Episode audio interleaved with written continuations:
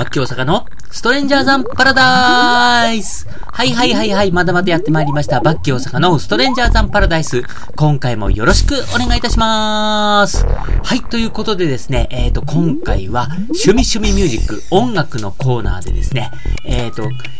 今2021年の5月ゴールデンウィーク終わったところなんですけれども、えー、この2021年5月ゴールデンウィークに開催された音楽フェスジャパンジャム2021こちらのレポートをお送りしたいと思います。よろしくお願いいたします。はい、ということでですね、今回はですね、2021年5月のゴールデンウィークに開催された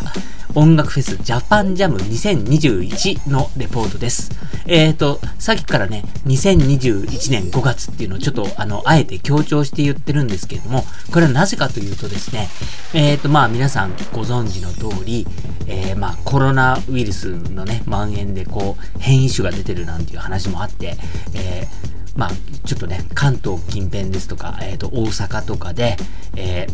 今、緊急事態宣言が出てると。まあ、割とそういう緊急事態の最中なんですね。で、その中で、えっ、ー、と、まあ、去年なんかは本当にそういう大規模フェスが、ことごとく中止になったんですね。で、年末もカウントダウンジャパンやるよって言って、おー、いよいよやるかーって言ってたんだけど、本当にギリギリで中止になったんです。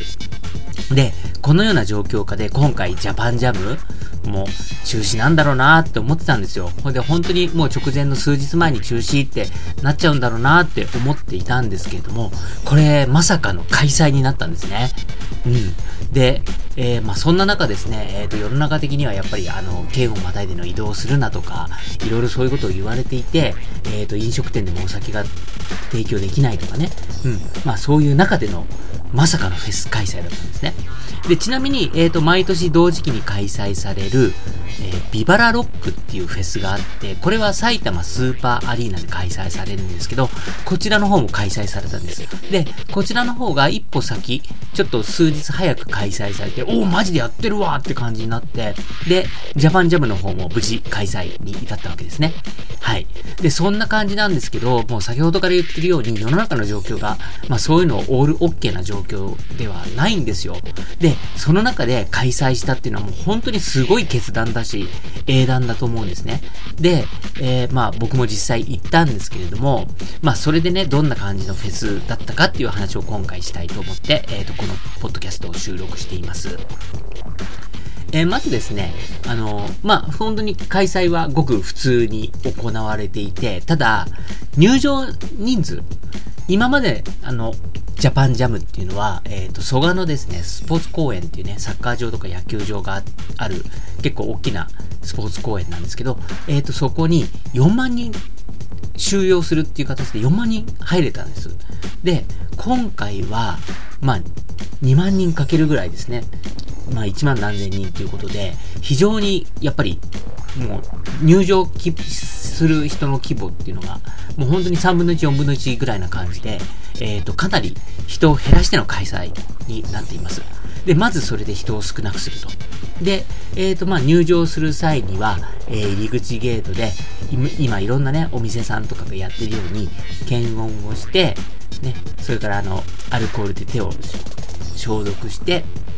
っていう形。あともう一つは、あの、荷物の中、アルコール持ち込み禁止で中でも販売はしてなかったので、まあ、アルコール持ち込みしてないかということで、ちょっと荷物チェックがあってという形ですね。まあ、そんな形で、えー、入場してという形で皆さん、フェスに参加しました。で、フェスの最中は、えー、っとね、他のお店とか、こう世の中的にみんなそうなんですけど、まあ、大声を出すなと。うん。あの、ライブっていうとね、音楽ライブってどうしてもうわーって歓声上げちゃいがちなんですけど、まあ、これは禁止ですということですね。それから、えっ、ー、と、前の方のエリアっていうのはみんなね、今までのライブっていうのはもうぎゅうぎゅうになって、モッシュエリアって言ってね、もうぎゅうぎゅうになってなんぼみたいな感じなんですけれども、こう、前の方のエリアは、えっ、ー、と、あえて区画を作っていて、こう、1メートル四方で、こう、テープで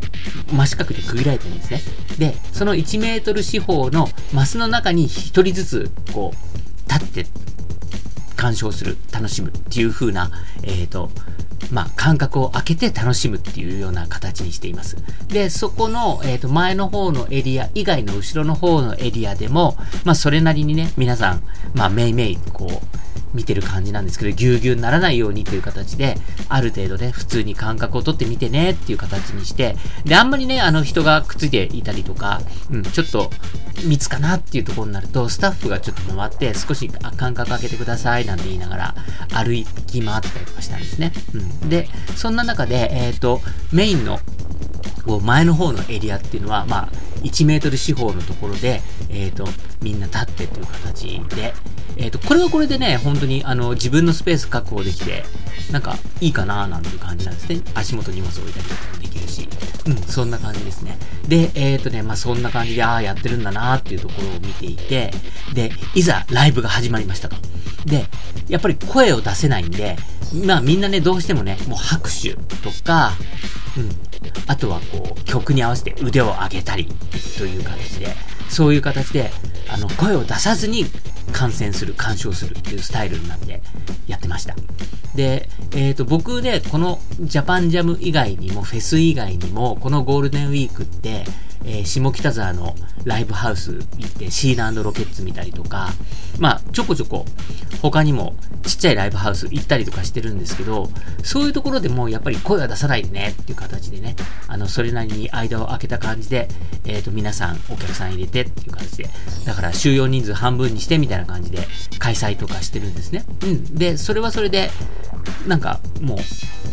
声を出さないでってやってるんですけど、で、ライブハウスとかだと、その、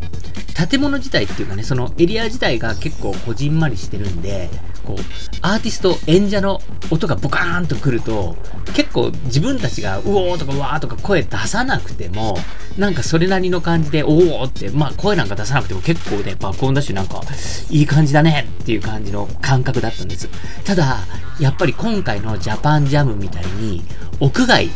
でね、やっぱり屋外フェスとかで、こうお客さんね、こう広いエリアにいるお客さんがみんな声を出さないでいるっていうのは、すごい音とかもでかい音で爆音でもちろんね、ライブだからやってるんですけど、やっぱりね、あの、観客が声出してないっていうのは、すごいちょっと不思議な感じがしましたね。ライブハウスでお客さんが声出してないのと、屋外の広いところのフェスでお客さんが声出してないのっていうのは、結構ね、感じ方が違ったなっていうのがまず第一印象。で、もう一つ次の第二印象としては、みんなちゃんとルールを守ってました。で、こういうタイミングでフェスに来るっていう人は、それなりにね、自分たちも意識を持ってきてる人がちゃんと楽しんでるんだなっていうのがすごく分かって、なんか、あ、良かったなと思いましたね。で、あの、実はね、その、蘇我駅、千葉、千葉の、えっ、ー、と、蘇我駅からこの会場まで徒歩10分ぐらいで割と近いんですよ。歩いてすぐなんですけれども、その、こう来る間に、まあ当然ね、いろんな人がこうわさわさこう歩いていくわけですけれども、なんかね、モヒカン頭したね、なんか俺もバンドやってるぜみたいな男、うるせえやつがね、あの、路上で結構でかい声で、わははま、もちろんマスクとかしてたんだけどね、なんか歩きながら反対側の、道路の反対側あったんですけど、うるせえやついたんですよ。で、こいつうっせえなと思って、うぜえな、こいつみたいなやつがなんか、フェスの会場行ったら調子こいて騒ぎ出すんじゃねえかななんて思ってたんです。そしたら、これたまたまなんだけど、僕が最初に見たライブの時に、隣にいたの。で、そいつも、ちゃんと無言でね、うん、なんか、もう、ちゃんと、会場の空気読んで、もう声出さずに、こう腕振り上げたりとかしてね、うん、も盛り上がってたんで、お、ちゃんとやってんじゃんみたいな感じ、うん、だったんですよ。で、少なくとも僕は、あの、会場でね、あの、今回ジャパンジャムは2日間行ってたんですけれども、2日ともなんか、うわ、こいつ酔っ払ってんなとか、なんか、大声出して騒いでんな、みたいなやつは見ませんでしたね。だから、本当にそれなりに皆さんきちんとそういうガイドラインを守って意識してっていう人が来て、そういう枠の中で楽しんでるなっていうのをすごい感じれたんで、よかったなと思いました。あれよ、マキシマムホルモン、マキシマムザホルモンとかも出て、俺、現地で会場、あの、いたんですよ。観客に混じって。だけど、マキシマムザホルモンでさえ、みんな黙って頭振ってたからね。曲に合わせてみんな黙々黙って頭振ってて、おお、ちゃんとしてんなーなんて思って。うん、感じでね、なんか不思議な光景でありながらも、なんかそういう逆になんかそういう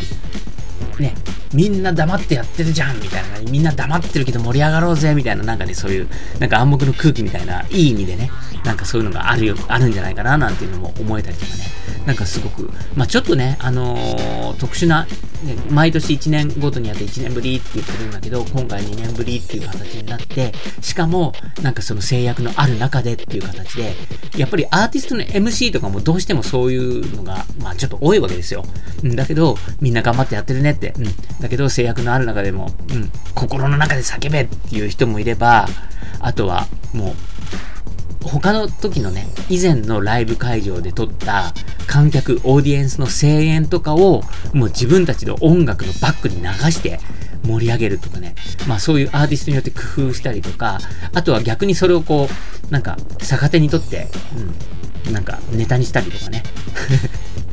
まあ、あとは、その、みんながコールレスポンスできないから、俺たちがもう舞台の上で叫ぶって言って、その分叫ぶっ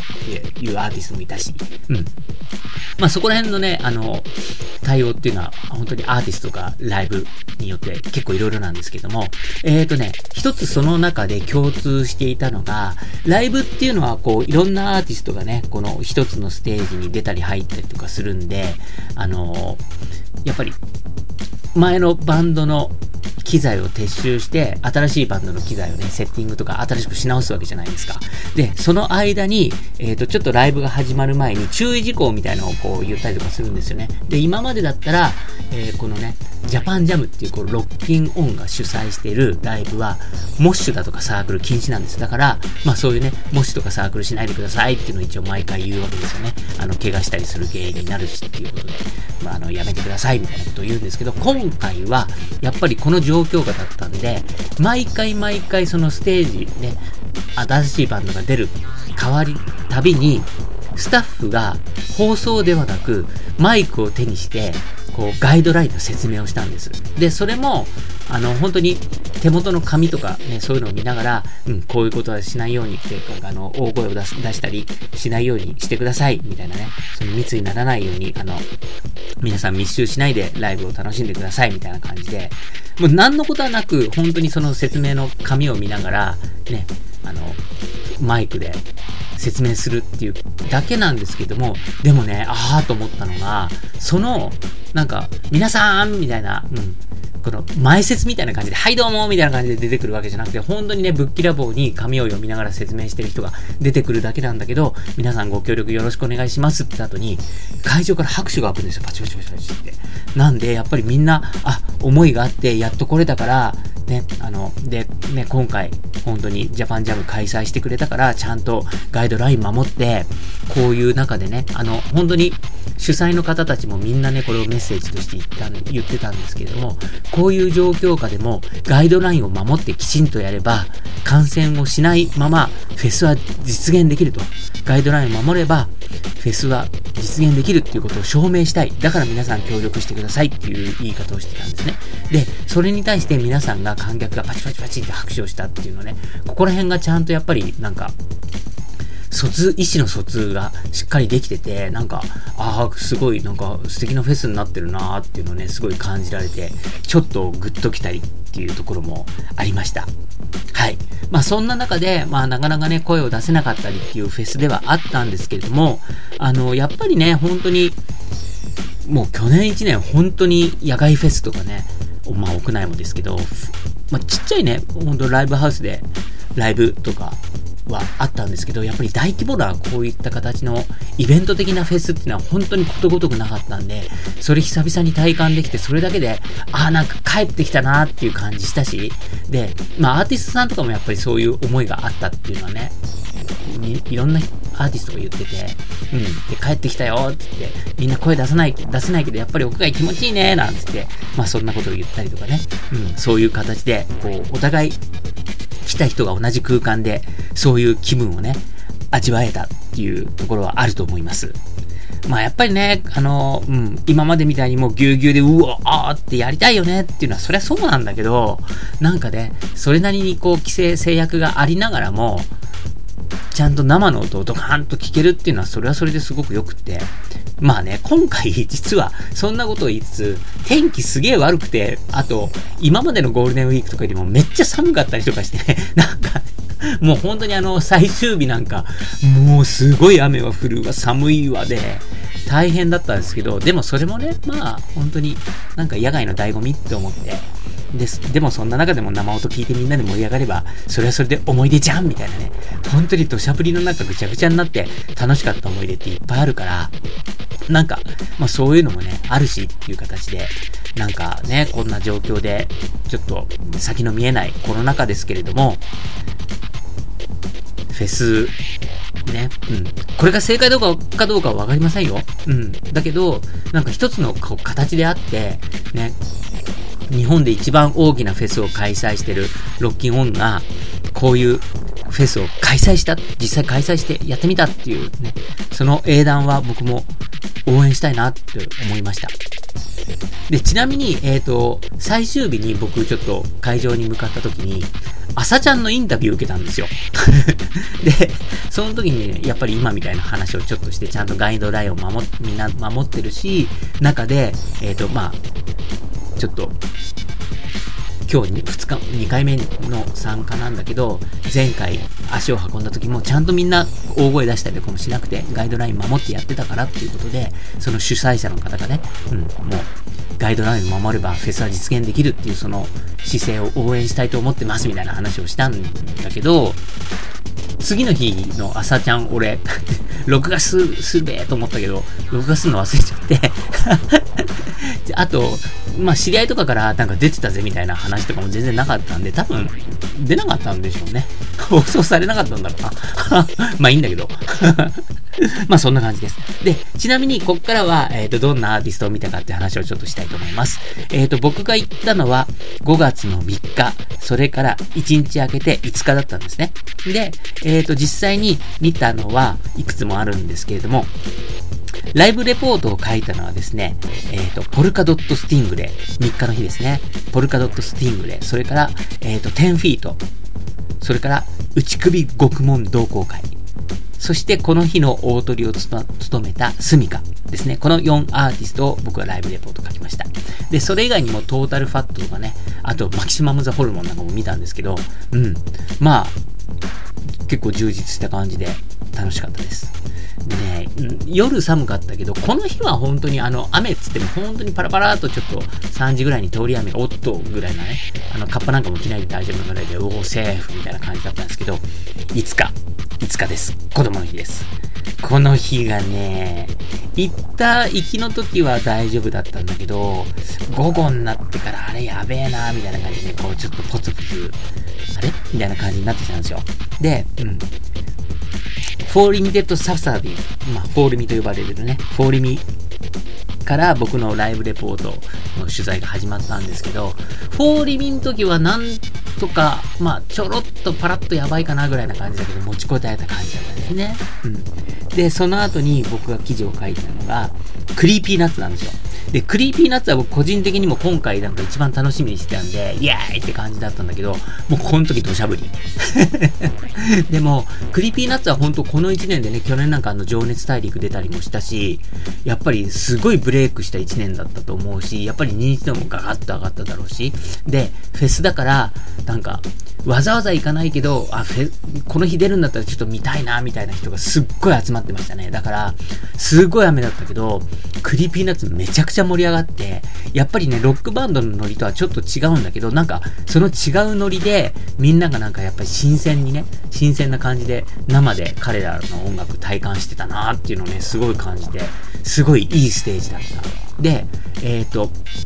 クリーピーナッツの2人もステージ上でめちゃくちゃびしょ濡れで土砂降りだったけどご機嫌な顔してましたね。で、あの、ボーカルっていうかね、MC の R 指定なんかはちょっと髪の毛長いんで、なんか雨の中歌ってたら髪の毛振り乱しちゃって、で、髪の毛が顔に張り付くとか言って、後ろでね、あと髪の毛縛っちゃったりとか、あと、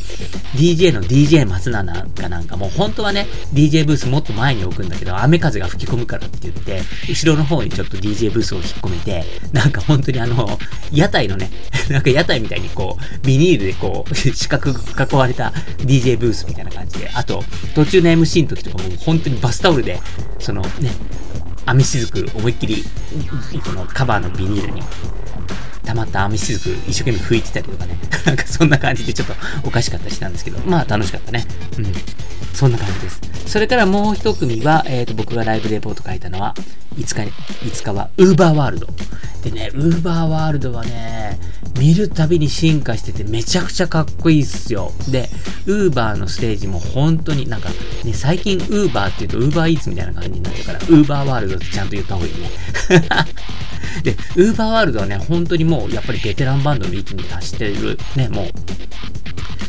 人たちだし、見るたびになんかすごい格が上がってるような感じ。だから、音のこう、サウンドの質とかもなんか、分厚さどんどん増していってるみたいな感じで、なんかね、見るたびにカリスマ感が増してる感じがして、すっごくかっこいいです。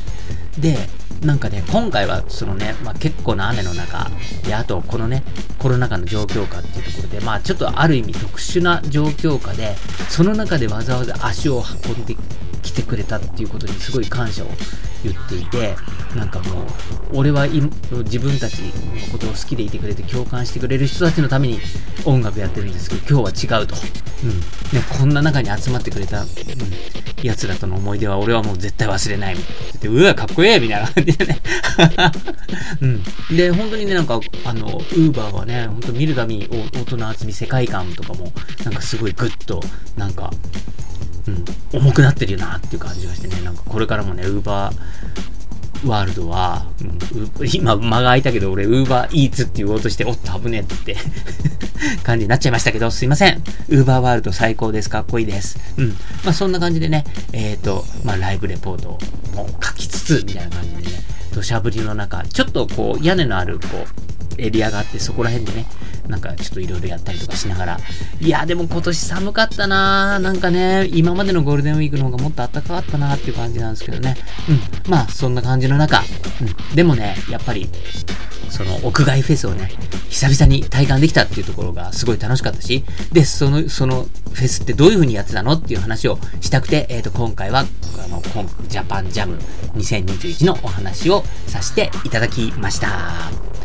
バッキー大阪のトレンジャーザンパラダイス、え、今回はですね、えっ、ー、と、2021年5月ゴールデンウィークに開催された屋外フェスジャパンジャム2021の様子のお話をさせていただきました。それではまた